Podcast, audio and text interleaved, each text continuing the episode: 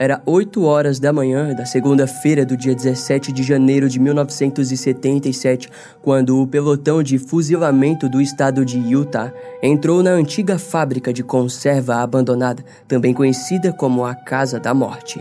O local ficava atrás da prisão estadual de Utah e aquele dia viria a ser memorável para os Estados Unidos.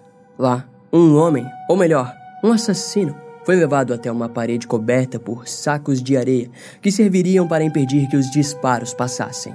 Uma cortina foi erguida e atrás dela estavam cinco homens armados que apontaram seus rifles dentro de pequenos buracos feitos na cortina. O criminoso foi posto em uma cadeira onde permaneceria sentado enquanto o peso de seus atos cairia e perfuraria seu corpo. Quando o oficial perguntou quais seriam suas últimas palavras, o homem respondeu Vamos fazer isso. Mas antes, o reverendo Thomas Mearson, o capelão da prisão, faria os últimos ritos ao criminoso. O assistente se aproximou e pôs um capuz preto na cabeça do homem, que disse: O Senhor esteja com você. Em resposta, o reverendo murmurou: E com seu espírito. Nos próximos minutos, disparos foram feitos a menos de seis metros na direção do criminoso. Ele havia sido executado. Daquela forma, ele se tornou a primeira pessoa em quase 10 anos a ser executado nos Estados Unidos após a Suprema Corte Americana aprovar as novas séries de estatutos de pena de morte no país. O irmão do criminoso, ao receber as roupas do seu parente, notou cinco grandes buracos em sua camiseta. Entre aspas, bom, o estado de Utah aparentemente não se arriscou em errar na manhã em que matou o meu irmão, escreveu ele em seu livro de memórias. Aquele dia marcou a vida e a morte da história de Gary Gilmore, o criminoso do qual falaremos hoje.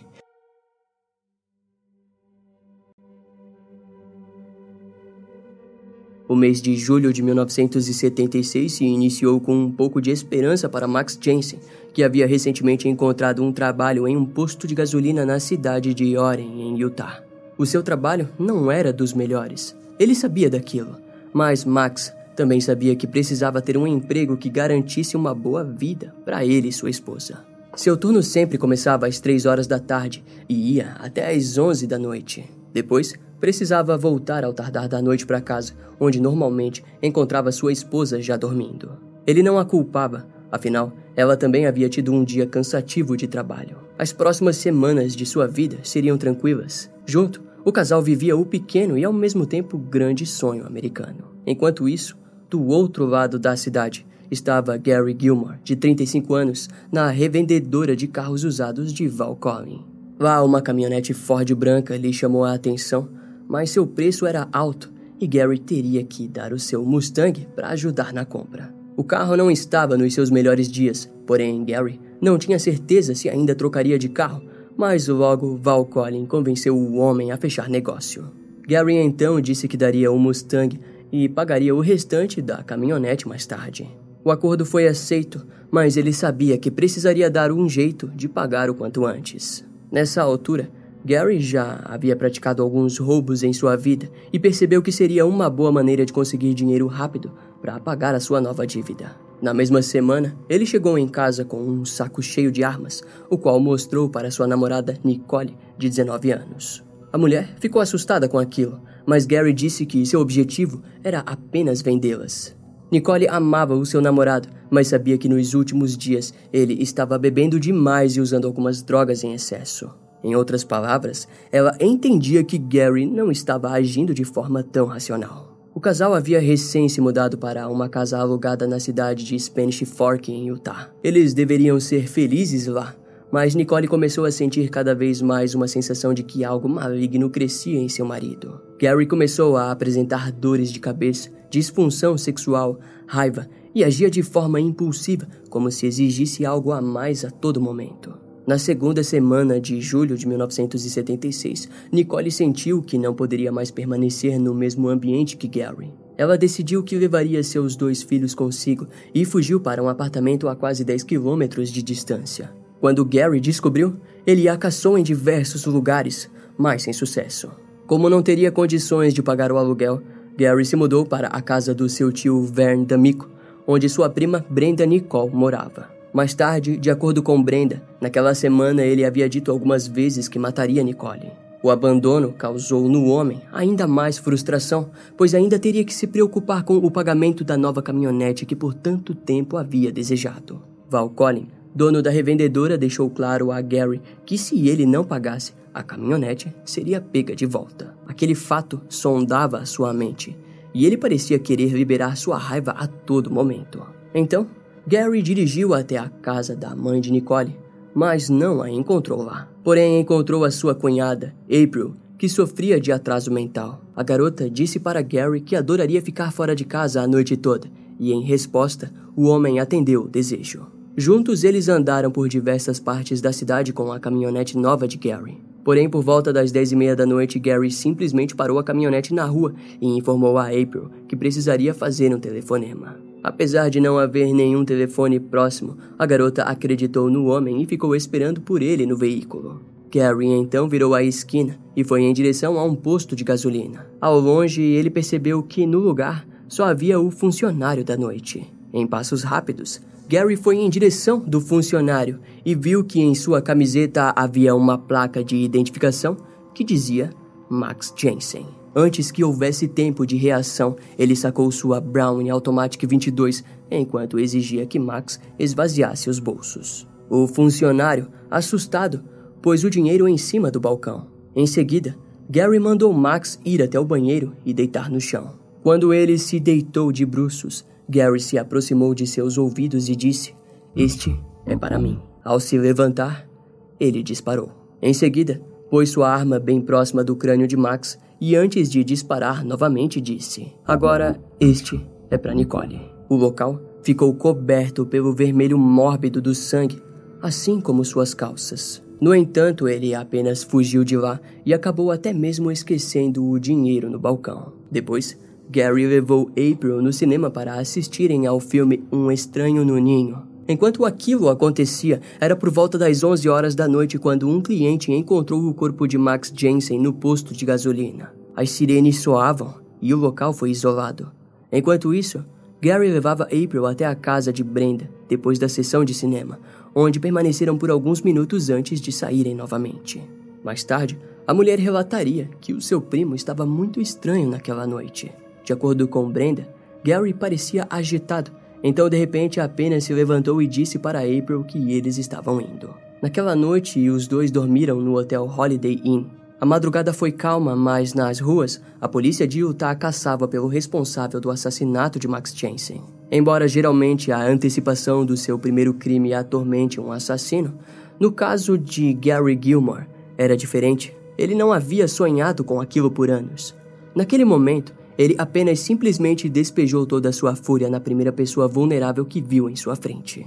Naquela noite, Gary não entrou para assaltar o lugar e conseguir o dinheiro para pagar a sua dívida. Gary entrou no posto de gasolina apenas para matar. E a sua raiva foi a justificativa necessária e suficiente para ele. Dessa forma, seria errado se acreditarmos que, naquela noite, Gary Gilmore teve uma péssima noite de sono.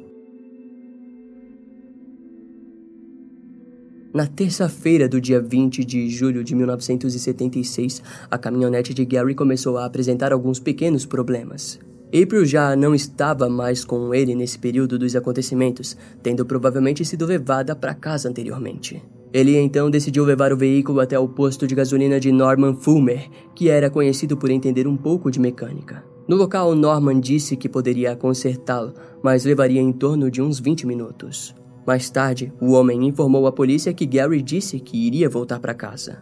No entanto, ao descer a rua em direção à casa do seu tio, ele viu o Motel City Center, onde teve a ideia de assaltar o lugar. O dono do estabelecimento, Ben Bushnell, de 25 anos, havia acabado de chegar quando Gary se aproximou do saguão e informou que ele desejava o dinheiro do caixa. Depois, ele fez Ben deitar de bruços e o executou com um tiro na cabeça. Contudo, ele demonstrou resistência e Gary não soube muito bem o que fazer, pois ele havia acabado de perder o controle da situação. Antes que pudesse decidir fazer algo, Debbie Bushnell, esposa de Ben, que havia ouvido o barulho, chegou no local. Em resposta, Gary pegou o caixa e saiu correndo com ele entre os braços.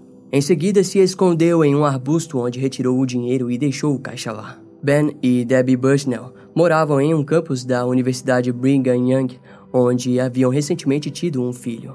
A carreira profissional da família deveria ser promissora, mas novamente a presença impulsiva de Gary havia acabado com outra família. Depois de correr por quase um quarteirão, Gary foi esconder a arma em um arbusto, mas por estar nervoso, algo enroscou no gatilho que resultou em Gary dando um tiro em seus próprios dedos. Mais tarde, ao retornar para o posto de gasolina, Norman, o mecânico, não viu Gary entrar, mas pôde notar um rastro de sangue no local. Mas não demorou muito para o homem aparecer, mas rapidamente pagou pelo serviço e saiu. Naquela altura, Norman já havia ouvido na estação de rádio sobre o assalto no motel e achou Gary suspeito por isso. E conforme o homem saía da oficina, Norman anotou a placa da caminhonete. Depois, sem perder tempo, ligou para as autoridades. Os carros de patrulha logo tomaram conta das ruas de Utah, onde uma equipe da SWAT foi acionada para buscar pelo suspeito. A informação que passava pelos rádios era de que o criminoso pudesse estar envolvido com o assassinato de Max Jensen, pois o modus operandi aparentava ser o mesmo. Quando Gary chegou em casa, o seu tio Van percebeu que havia algo errado e ligou para Brenda, onde informou suas dúvidas. Pouco tempo depois, Gary ligou para Brenda e pediu que ela comprasse alguns curativos e analgésicos. Ela confirmou que o ajudaria, mas antes conferiu se Gary ficaria em casa e disse que logo levaria os itens. Ao invés de fazer o que tinha dito para Gary, no entanto, Brenda ligou para a polícia e informou a localização do criminoso. Naquela altura, ele estava tão inquieto que decidiu sair de casa. Contudo, no lado de fora, se deparou com uma barreira policial. Gary correu e tentou fugir, mas os policiais o seguiram por alguns quilômetros bem próximos à casa da mãe de Nicole. O barulho fez com que os moradores saíssem de suas casas e Nicole foi uma delas.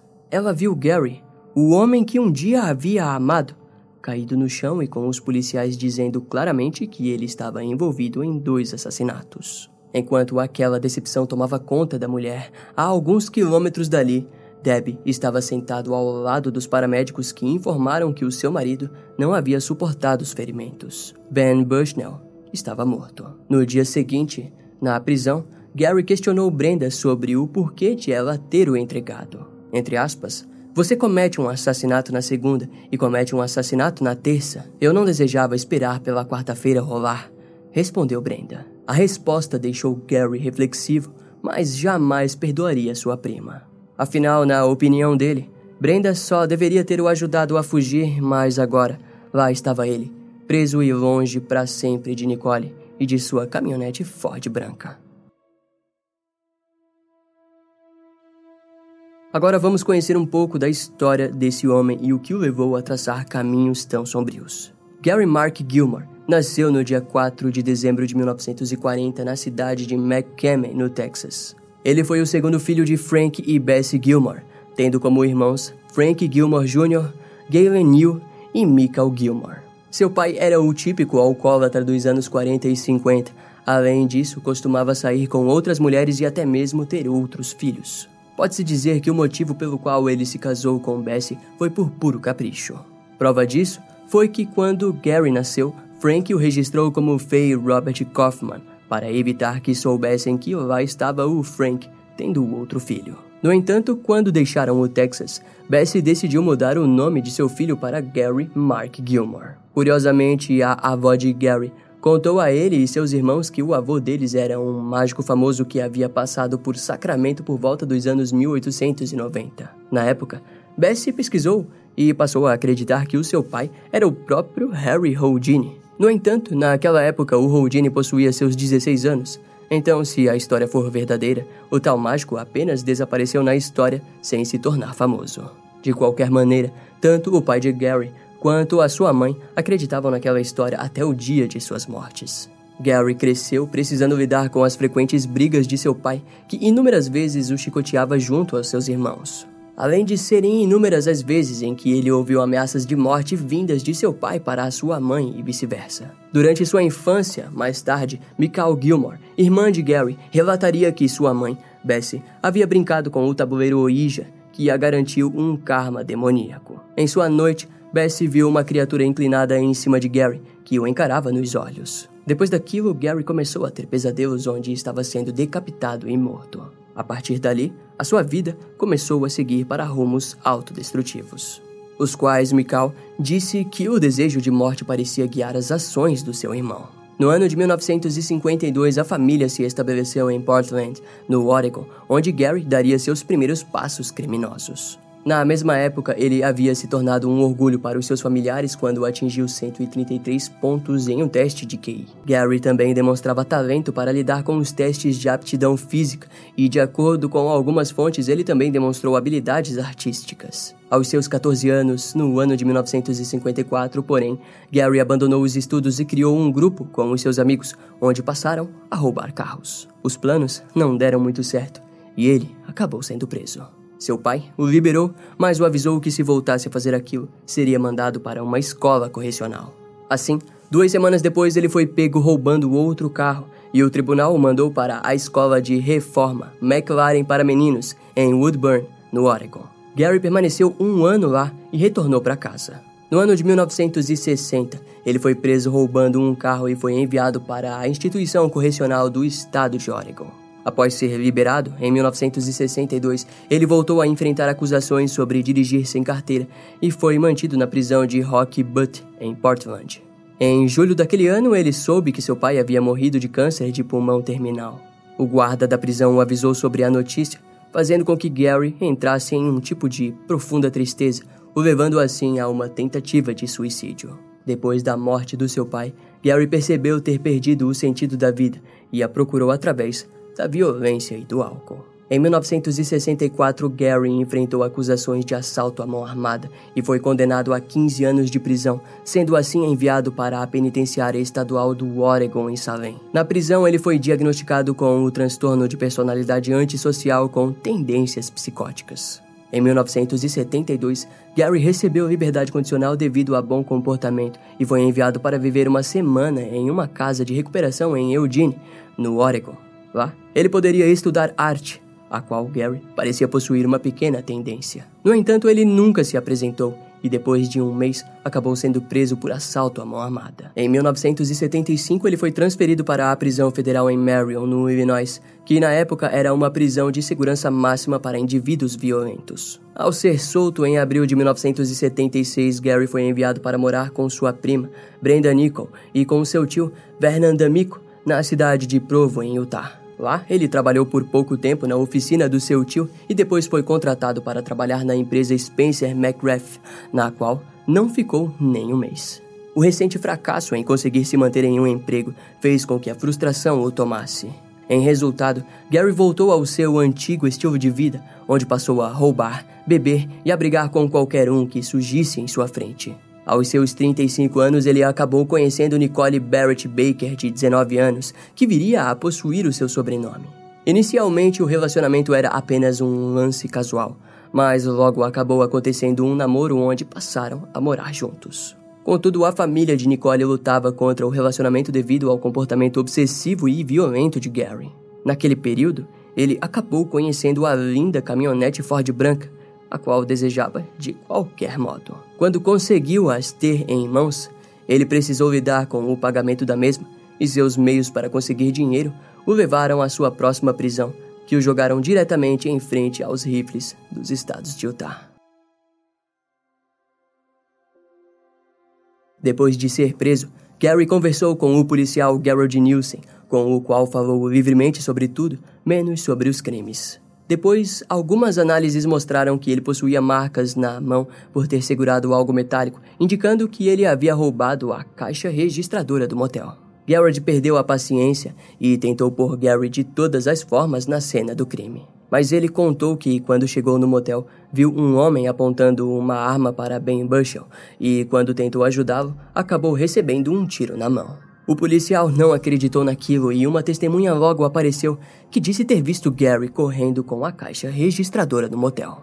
Enquanto aquilo acontecia, o seu tio Vern D'Amico contou à polícia que havia encontrado um estoque de armas roubadas de Gary, sendo assim confiscadas. O criminoso logo ficou sem escapatória e disse que desejava morrer por conta do que havia feito. No dia 3 de agosto de 1976, o promotor Noah Watton conheceu Gary e disse à imprensa que havia ficado impressionado com a inteligência do criminoso. No entanto, não deixou de negar que Gary Gilmore era o símbolo do fracasso das prisões do país. Noah disse que Gary jamais se tornaria em outra coisa, a não ser em um assassino. Mas também alegou que ele poderia ter se tornado um homem muito melhor. Enquanto aguardava um julgamento, Gary e Nicole continuaram a escrever cartas um para o outro. A polícia não entendia em como ela não conseguia se desconectar do criminoso. No dia 5 de outubro de 1976, o primeiro julgamento iria começar. A promotoria, no entanto, não possuía provas o suficiente para conectar Gary ao assassinato de Max Jensen, focando assim totalmente no assassinato de Ben Bushnell. O promotor Noah Watton pediu a pena de morte para Gary, afirmando que ele era um perigo para a sociedade e uma ameaça nítida contra os outros prisioneiros. Um especialista de balística do FBI foi chamado, onde ele combinou dois cartuchos usados no crime contra Ben Bushnell com a arma encontrada em um arbusto próximo. No primeiro dia, a defesa de Gary se via sem qualquer possibilidade de uma real defesa. Tudo no tribunal apontava para a culpa de Gary Gilmore. No segundo dia, Gary disse que desejava atuar em sua própria defesa, mas seus advogados disseram que haviam consultado quatro psiquiatras, onde todos disseram que Gary sabia o que estava fazendo durante os crimes. Ou seja, embora ele desejasse parecer instável, nada em sua personalidade levaria o júri a condená-lo por insanidade. A promotoria alegou que Ben Bushnell havia recebido um tiro diretamente em seu crânio, o que demonstra que o autor do crime havia mirado de forma proposital e que possuía conhecimento do que estava fazendo. No dia 7 de outubro de 1976, o júri culpou Gary Gilmore de assassinato em primeiro grau. Ao fim da audiência, o juiz perguntou se Gary desejava falar algo antes de ele dar a sentença, no qual Gary respondeu: Finalmente estou feliz em ver que o júri está olhando para mim. Sua frase não aparentava nenhum remorso, fazendo o júri sentenciá-lo à morte. Em 1972, a Suprema Corte dos Estados Unidos havia decidido no caso William Henry Furman versus Estado da Geórgia que a pena de morte era algo cruel. Porém, duas semanas antes de Gary Gilmore ter cometido seus crimes, ela havia sido reestabelecida nos Estados Unidos. Daquele modo, o criminoso foi convidado a escolher entre enforcamento ou fuzilamento. Gary disse que escolheria o último, pois não haveria chance alguma de sobreviver. Após alguns dias, Gary argumentou perante aos juízes da Suprema Corte de Utah que não desejava passar o restante de seus dias no corredor da morte. Ele acreditava que sua sentença havia sido justa, mas desejava que ela fosse aplicada o quanto antes.